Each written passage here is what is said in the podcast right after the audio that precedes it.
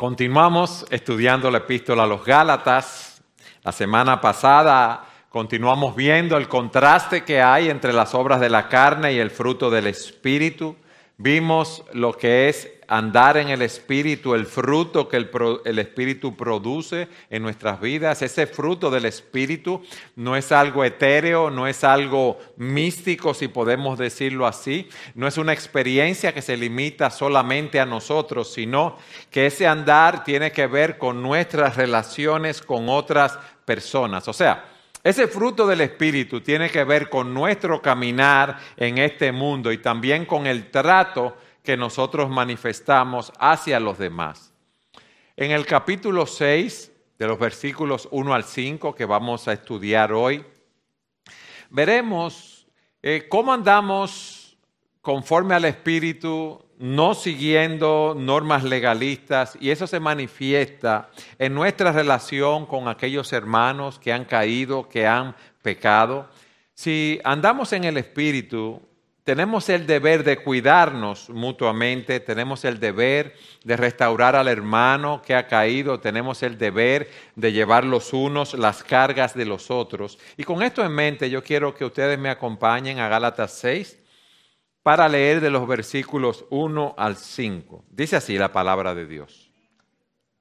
Hermanos, aun si alguien es sorprendido en alguna falta, ustedes que son espirituales, restáurenlo en un espíritu de mansedumbre, mirándote a ti mismo, no sea que tú también seas tentado. Lleven los unos las cargas de los otros y cumplan así la ley de Cristo. Porque si alguien se cree que es algo no siendo nada, se engaña a sí mismo. Versículo 4.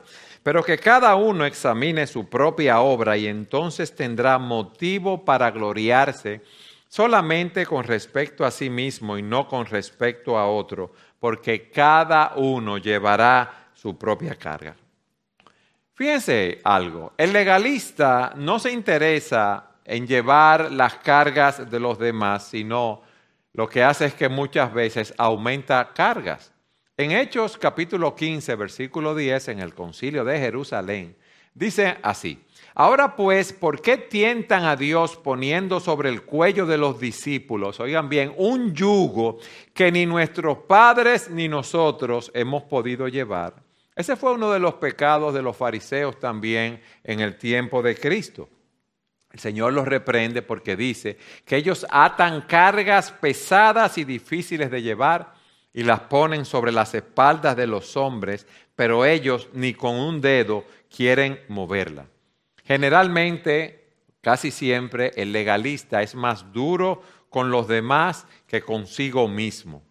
Pero el creyente que es guiado por el Espíritu Santo lo que quiere es ayudar a los demás. Y Pablo aquí nos presenta un caso de un creyente que, que tropieza y cae en pecado y nos dice qué debemos hacer nosotros que andamos en el Espíritu. Pero antes de ver el texto, a mí me gustaría que hiciésemos una reflexión y hacerles una pregunta o varias preguntas. ¿Qué, ¿Qué, tan accesible tú eres a las personas a tu alrededor? ¿Qué tan accesible tú eres a las personas eh, a los hermanos en la iglesia.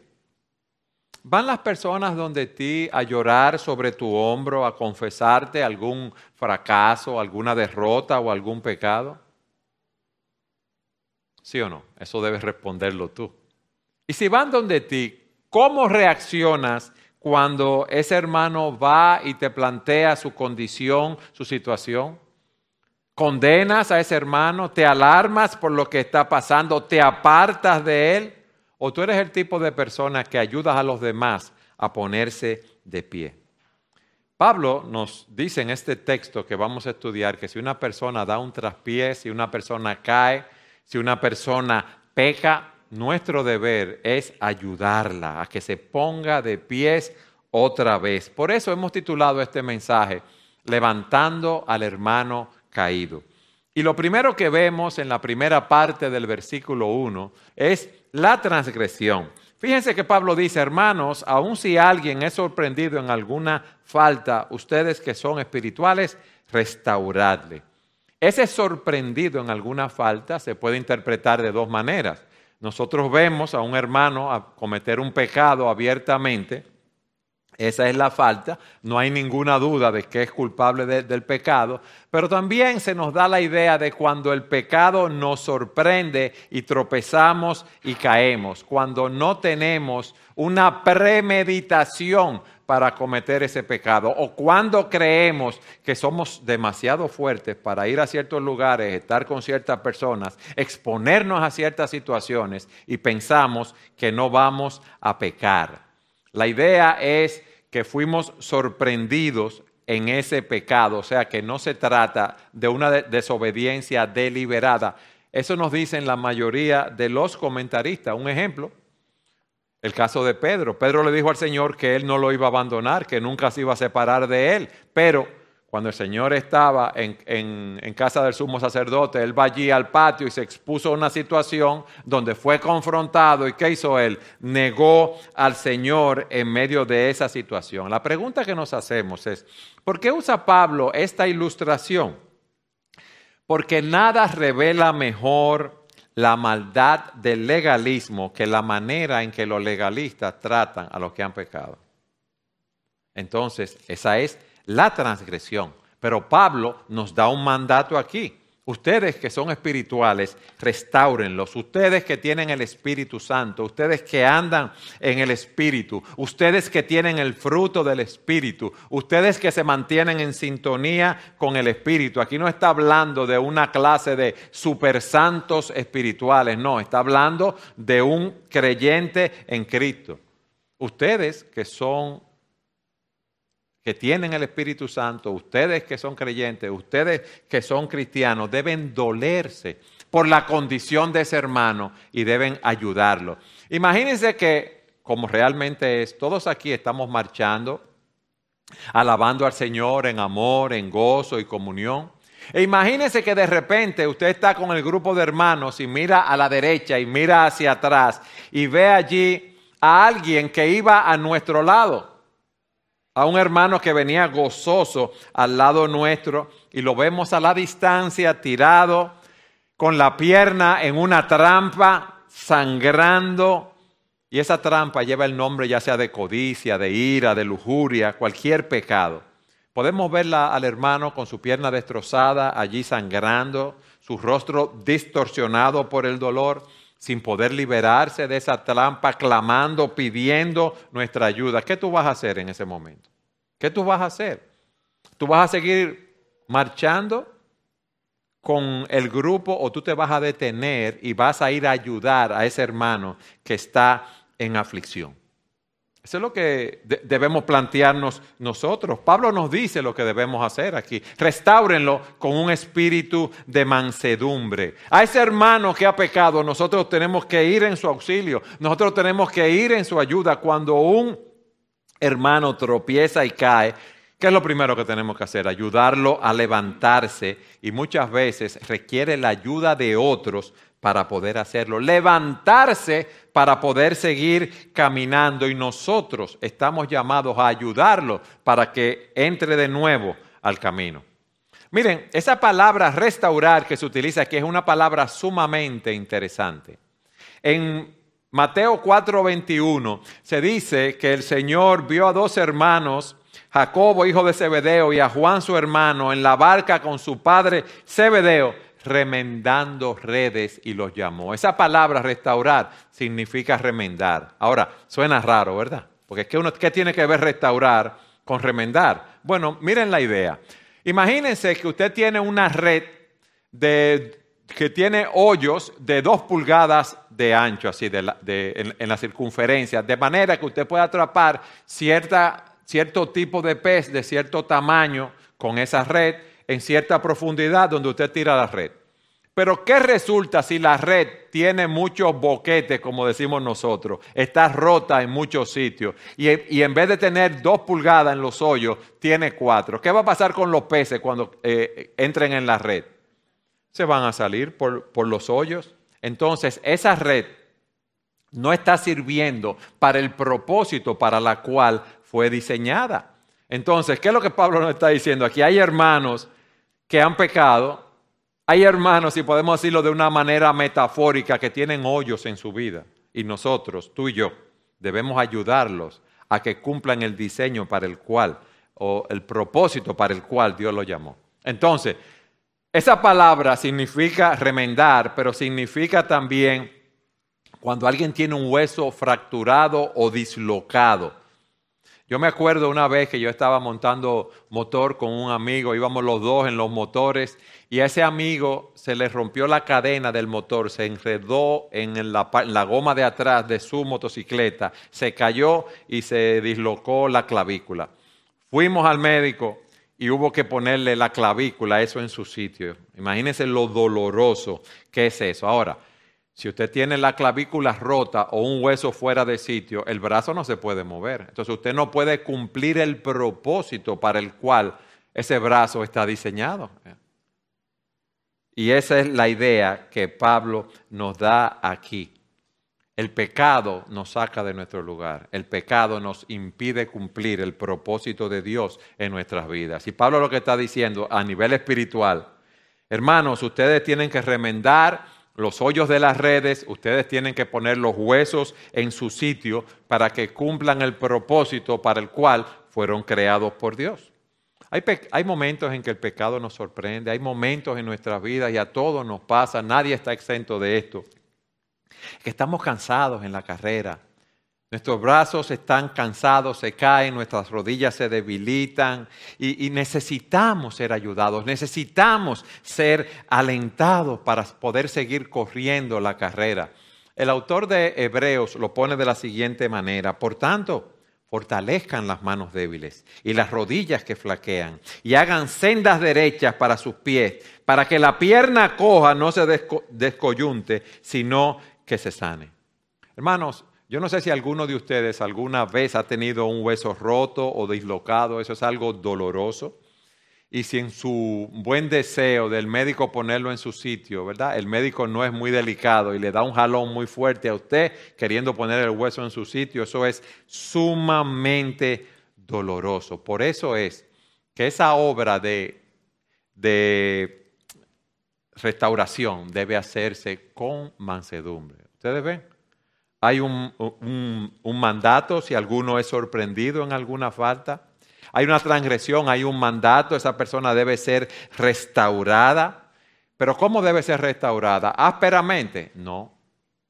Debe ser restaurada con un espíritu de mansedumbre. Nosotros vimos en el mensaje de la semana pasada, en el fruto del espíritu, lo que es eh, una persona mansa. Una persona mansa va donde el hermano que ha caído con amor, con amabilidad, de una manera silenciosa, sin estar publicando el problema del hermano.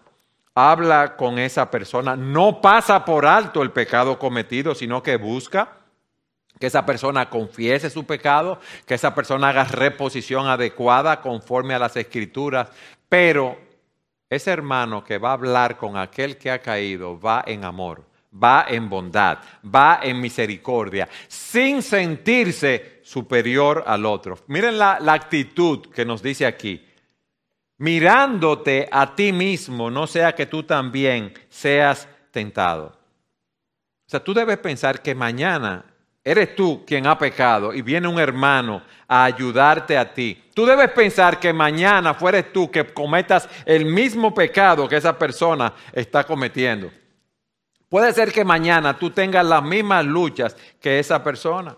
Y si vamos con esa actitud, no vamos a ir eh, pensando que somos superiores a los demás. No vamos a ir pensando, o sea, con ese espíritu de arrogancia. Por eso, Pablo le dice a los corintios, por tanto, el que cree que está firme, tenga cuidado, no sea que caiga. Hay personas que piensan que son como Superman que ellos nunca van a pecar y todos nosotros estamos expuestos a pecar. Ustedes ven, aquí Pablo nos presenta la transgresión, el que ha pecado, el mandato que debemos restaurarlo, la forma como debemos restaurarlo con un espíritu de mansedumbre, mirándonos a nosotros mismos, no sea que nosotros mismos seamos tentados. Pero en el versículo 2 nos da un mandato a llevar las cargas de los demás. Miren el versículo 2 del capítulo 6 de Gálatas. Lleven los unos las cargas de los otros y cumplan así la ley de Cristo. La iglesia no es un club social. La iglesia no es una organización como el Club de Leones o los Rotarios o la Cruz Roja, que son organizaciones de caridad y que cumplen una función realmente en la sociedad, pero nosotros somos una familia. Nosotros somos hermanos y hermanas que hemos nacido de nuevo y que estamos unidos de una manera sobrenatural por el Espíritu Santo y estamos llamados a tener comunión y a ser edificados los unos con los otros. Y Pablo nos dice aquí que tú, te guste o no, estás llamado a llevar las cargas de los demás. Eso no nos gusta. Porque a nosotros de naturaleza no nos gusta meternos en la vida de los demás. A nosotros no nos gusta que alguien nos ponga una mala cara. A nadie le gusta. A nosotros no nos gusta que nos den un arrugón. ¿A ti te gusta? No. Pero ese es mi hermano. Y si somos un cuerpo, estamos llamados a ayudarnos los unos a los otros. ¿Qué implica esto? Que yo no solamente debo ayudar al hermano a levantarse, a mantenerse en pie, porque no es suficiente que ese hermano se levante y le dé la espalda al pecado. Yo no puedo dejarlo solo porque ese hermano tiene una lucha con esos pecados. Y Satanás anda como un león rugiente buscando a quien devorar.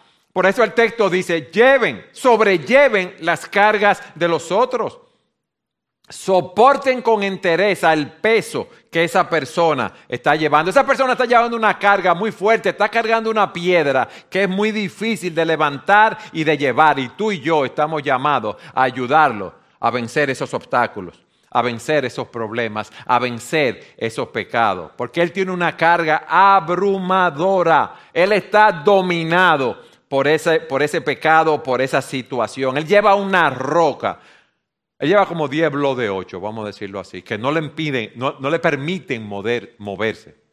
Le impiden moverse. Yo no sé, porque Pablo no define específicamente lo que es. Está luchando contra ciertas tentaciones.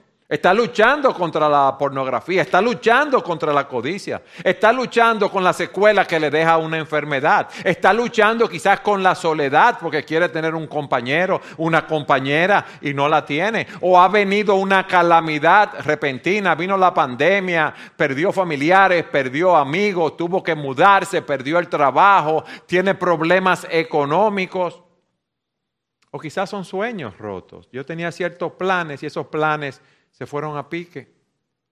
Hubo un fracaso matrimonial o problemas familiares o problemas profesionales o la muerte de un ser querido. El punto es que hay una carga muy fuerte. Y Pablo nos dice, ustedes en vez de estar juzgando o ser indiferentes, tienen que ayudarlo. Amén. Ahora, yo le voy a hacer una pregunta a ustedes. ¿Ayudarlo va a ser fácil? No, porque a, chepa puedo yo conmigo mismo, ¿me estoy explicando? Yo no puedo cargar conmigo mismo, entonces tengo que ir a ayudar a otro. Pues yo tengo muchísimas cosas encima. Yo lo digo de ti, pues yo tengo muchas también, pero es así. Eso me va a crear inconvenientes, porque yo no tengo tiempo, sí me va a crear inconvenientes. Y me va a retrasar algunas cosas que yo tengo que hacer, sí me va a retrasar algunas cosas.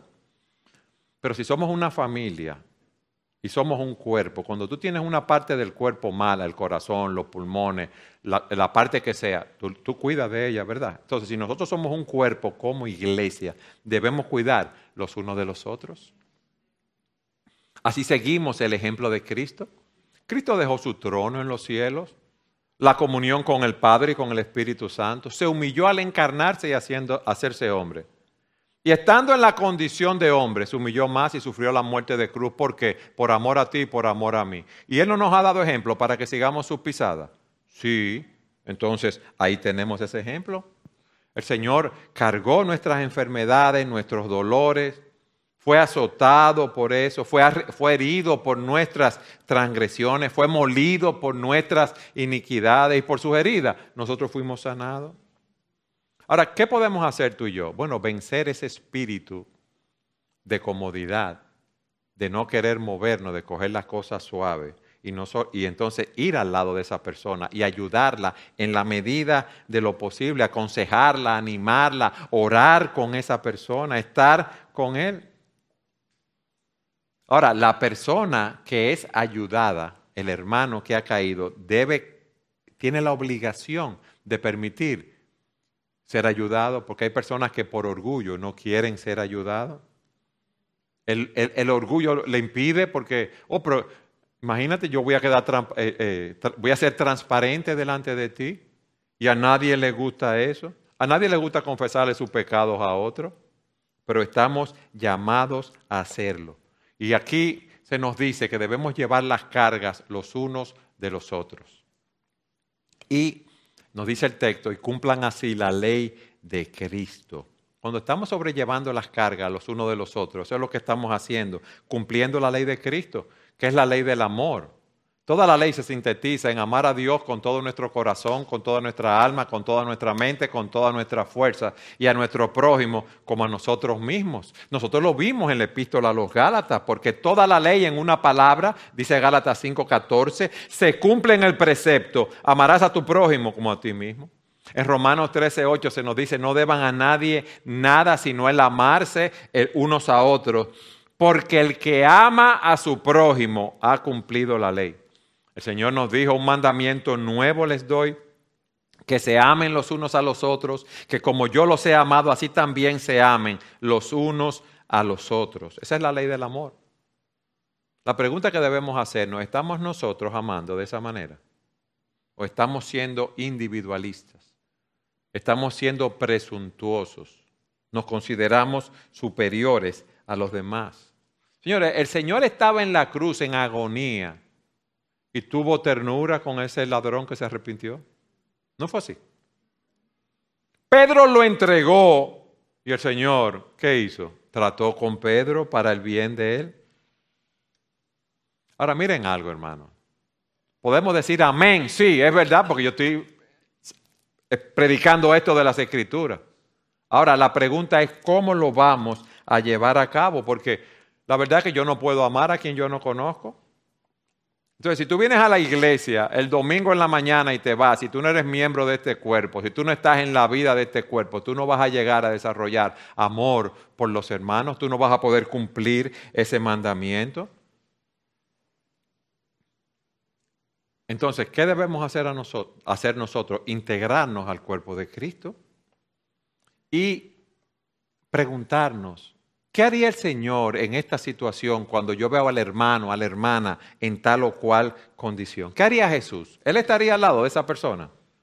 Y yo puedo estar al lado de esa persona, yo debería estar al lado, pues yo sé que el Señor le ministraría a esa persona en amor, en gracia y en misericordia. Mis amados, cuidado con el pecado de orgullo, cuidado con el engreimiento que nos lleva a autoengañarnos. Eso es lo que eh, ahora Pablo nos dice en el versículo 3. Cuidado con el autoengaño. Miren lo que dice. Porque si alguien se cree que es algo, no siendo nada, se engaña a sí mismo. Ah, pero el hermano tiene un problema, sí, pero eso no es problema mío, ese es problema de él. Tú sabes que él vive luchando con eso y, y, cae una vez y cae la otra y siempre es un problema y siempre tiene un inconveniente. Pero yo no tengo ese tipo de problema, a mí no me interesa. Uy, si alguien se cree algo, óyeme bien, y mira lo que dice en el medio, no siendo nada, se engaña a sí mismo. Debemos ir con espíritu de mansedumbre. Debemos tomarnos la molestia, ¿verdad?, de ayudar a los hermanos en la fe, no importa los inconvenientes que nos cree. Ahora, si tú no vas es porque tú te sientes superior a los demás. Es porque tú estás en un nivel de espiritualidad por allá arriba y que entonces tú no tienes que tratar con eso. Pero eso es lo que muestra, es el nivel de espiritualidad que tú tienes y tu egoísmo y tu orgullo y tu arrogancia que no quieres tratar con el cuerpo de Cristo. O hay personas que van a ayudar al hermano, pero lo que van es a juzgar al hermano y ponerle más cara. Oye, hermanito, pero otra vez volviste a caer, la sexta vez con el mismo problema. Es que tú no coges cabeza. No, pero espérate. Es en amor. Es, es para ministrarle, es para ayudarle a esa persona. El que se cree que es algo no siendo nada, necesita ayuda para enfrentar su propio pecado, de orgullo, de presunción, porque se cree que es superior a los demás. Se está negando a ver su propia necesidad espiritual y a sí mismo se engaña, porque se imagina que es algo, que es un, un Superman espiritual. Y no es tierno, no es gentil, no es amoroso, no es manso, no es compasivo y servicial hacia aquellos que están en necesidad. Mis amados, ese fue el problema del apóstol Pedro, como vimos. Yo estaba viendo el texto de Pedro en Mateo. Pedro le dice, aunque todos se aparten por causa de ti, yo nunca me apartaré. ¿Y cómo tú puedes decir que tú nunca te vas a apartar? ¿Qué autoconfianza tú tenías en ese momento? Jesús le dijo, en verdad te digo que esta misma noche, antes que el gallo cante, me negará tres veces. Pedro le dijo, aunque tenga que morir junto a ti, jamás te negaré. Y todos los discípulos dijeron lo mismo. Eso es presunción, hermano. No digas que tú nunca vas a caer en ese pecado. No, no digas eso. Y por eso Pablo nos llama en el próximo versículo, el versículo 4, a hacer un autoexamen. Vayan conmigo al versículo 4. Porque cada uno examine su propia obra y entonces tendrá motivo para gloriarse solamente con respecto a sí mismo y no con respecto a otro. ¿Sabes lo primero que tú tienes que hacer? Examinarte, ver que tú estás andando correctamente delante de Dios. No veas la pajita en el ojo de tu hermano, no, mira la viga que está en tu ojo para tú poder tratar con el hermano. Porque nosotros vamos donde el otro con un aire de superioridad. Yo soy un Superman espiritual, yo soy un Hércules espiritual y tú eres que está mal y yo estoy bien. No, no es así. Examínate a ti mismo.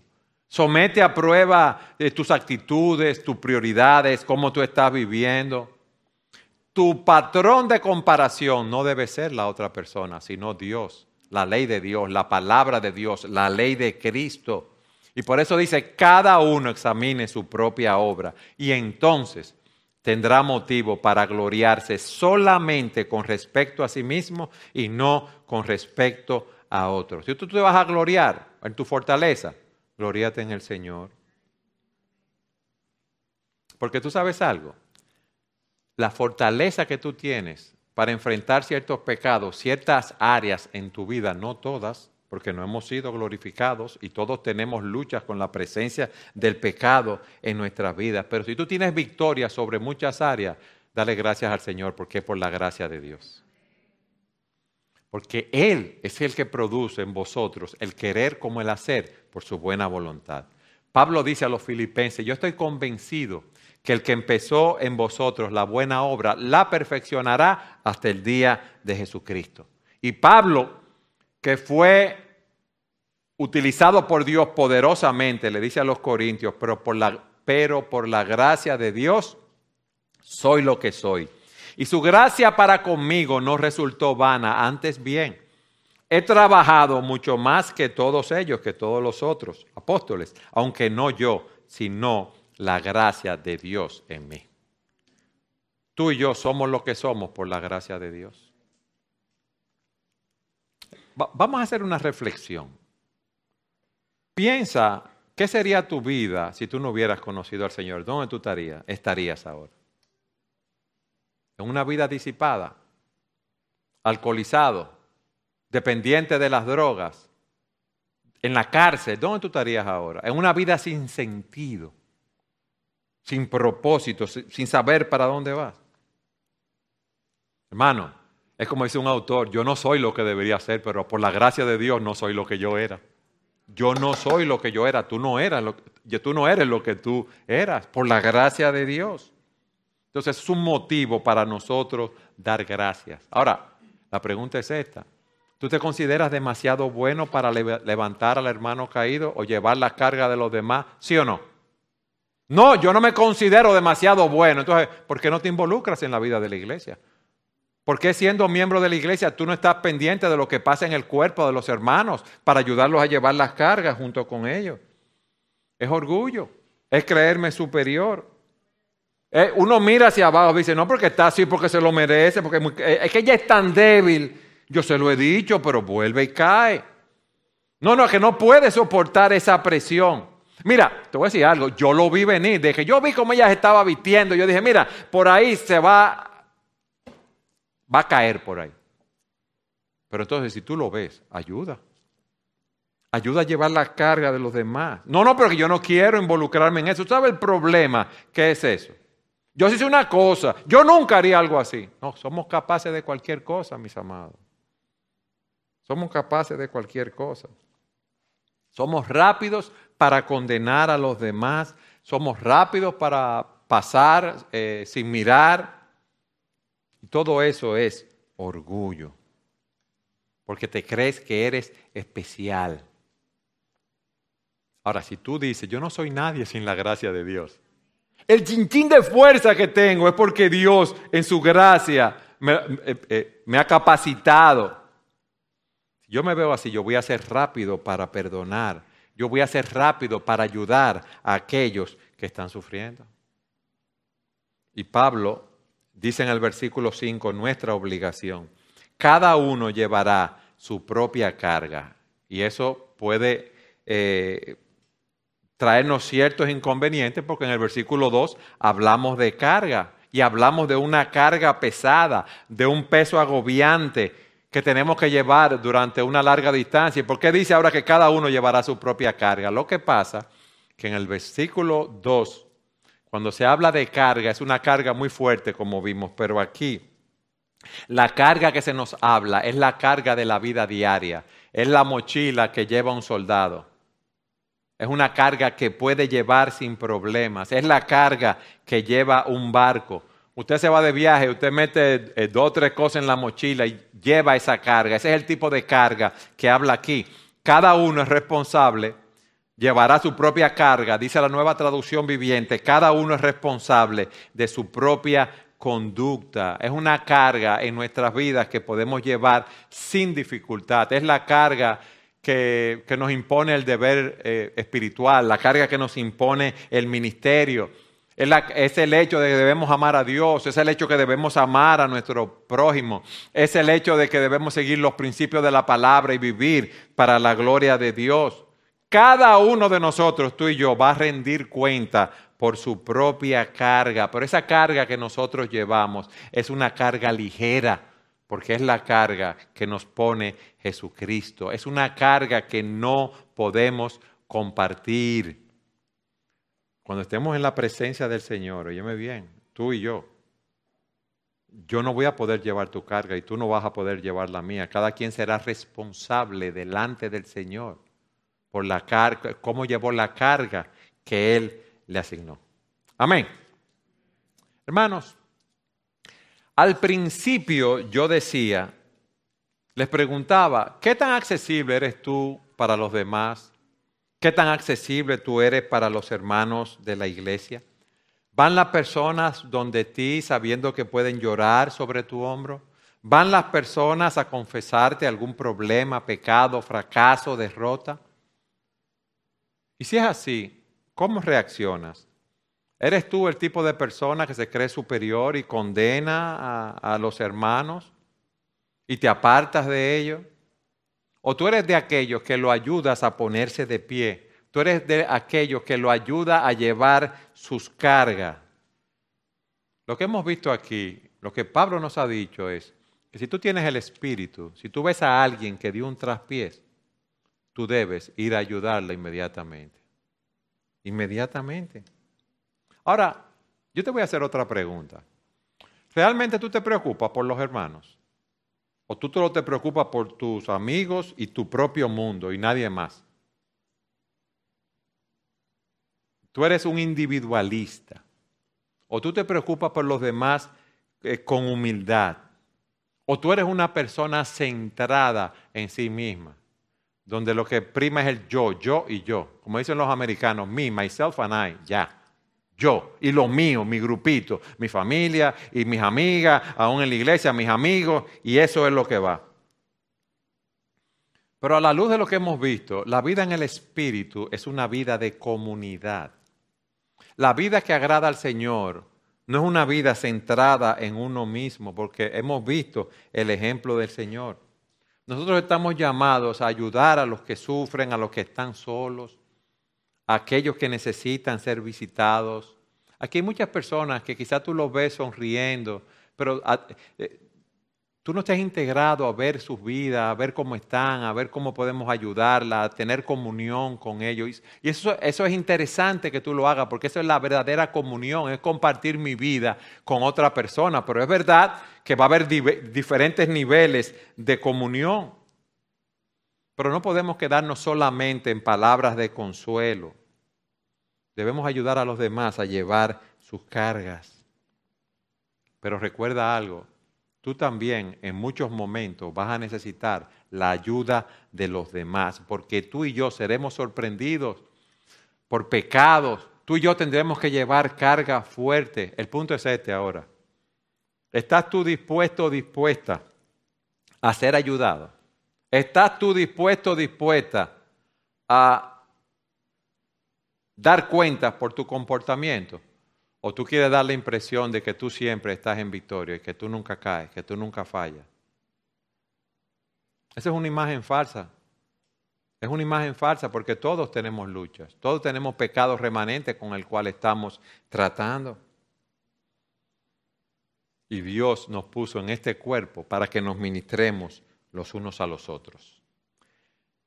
Una nota de balance. Tú puedes oír el mensaje y decir, bueno, yo me voy a involucrar mucho en la vida de, la comunidad, pero cuidado con, cuidado con descuidar, si podemos decirlo así, tu propia vida espiritual y lo que tú tienes que hacer. Hay que poder mantener un balance. Tenemos que trabajar en esto.